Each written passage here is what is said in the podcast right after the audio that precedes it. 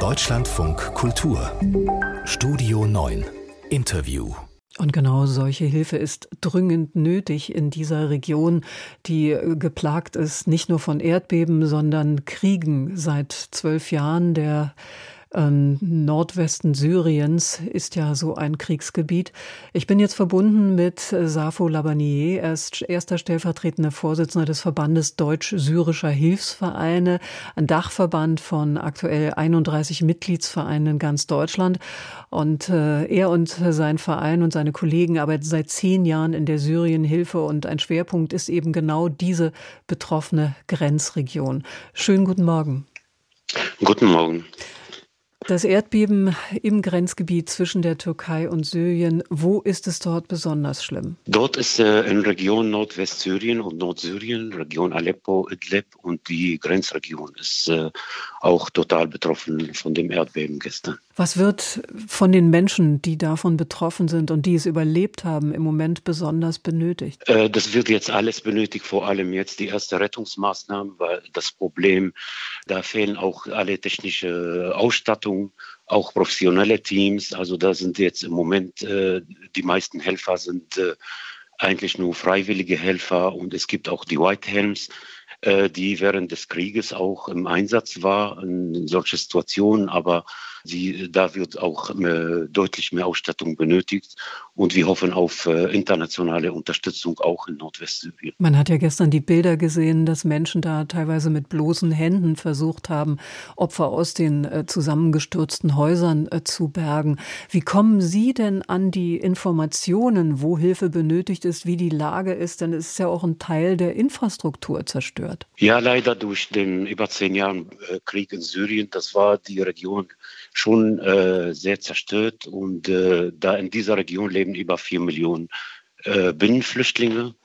Da, da sie auch jetzt schon ähm, zum größten Teil in auch Flüchtlingslager und äh, da, das, das macht die Situation noch schwieriger, also für die Menschen, für die Rettungskräfte. Momentan sind wir, äh, stehen wir in Kontakt mit unseren Teams da unten. Wie als deutsch-syrischer Verein arbeiten wir seit über zehn Jahren wie wir, äh, in der humanitären Hilfe in Syrien. Und äh, jetzt gestern, äh, als das passiert ist, wir haben ein Team von Psychologen dort vor Ort in Syrien und Türkei die sind jetzt im Einsatz, versuchen erste Hilfe zu leisten. Und äh, wir gucken jetzt, dass wir auch in Kooperation mit weiteren Organisationen vor Ort und äh, im Verband der deutsch-syrische Vereine in Deutschland, dass wir äh, versuchen, Hilfe zu sammeln, auch der Bedarf festzustellen.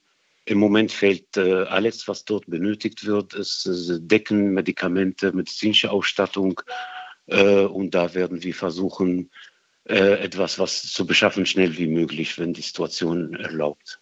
Sie versuchen ja Kontakt mit vielen aufzunehmen. Deshalb kann es auch sein, dass während unseres Gesprächs Ihr Telefon klingelt. Wie läuft denn die Koordination auch mit anderen Hilfsorganisationen? Das ist ja in der Lage sicher nicht einfach. Natürlich jetzt momentan, also sind viele Organisationen auch äh, unterwegs. Also gestern war der erst nach dem Bebens hat auch äh, leider auch danach sehr viele Nachbeben gegeben. Äh, laut türkische Behörden sind über 150 Nachbeben.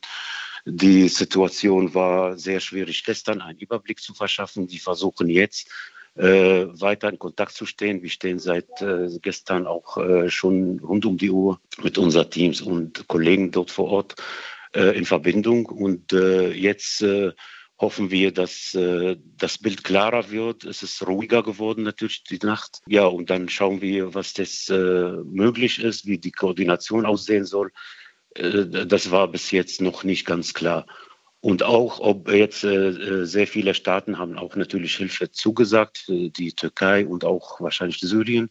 Aber wie das laufen soll und das äh, koordiniert wird, da fehlen uns noch äh, die Informationen. Nun haben Sie es ja selbst gesagt, das ist eine Region mit sehr vielen Binnenflüchtlingen, die teilweise schon mehrmals flüchten mussten in Syrien. Es herrscht Bürgerkrieg seit vielen Jahren.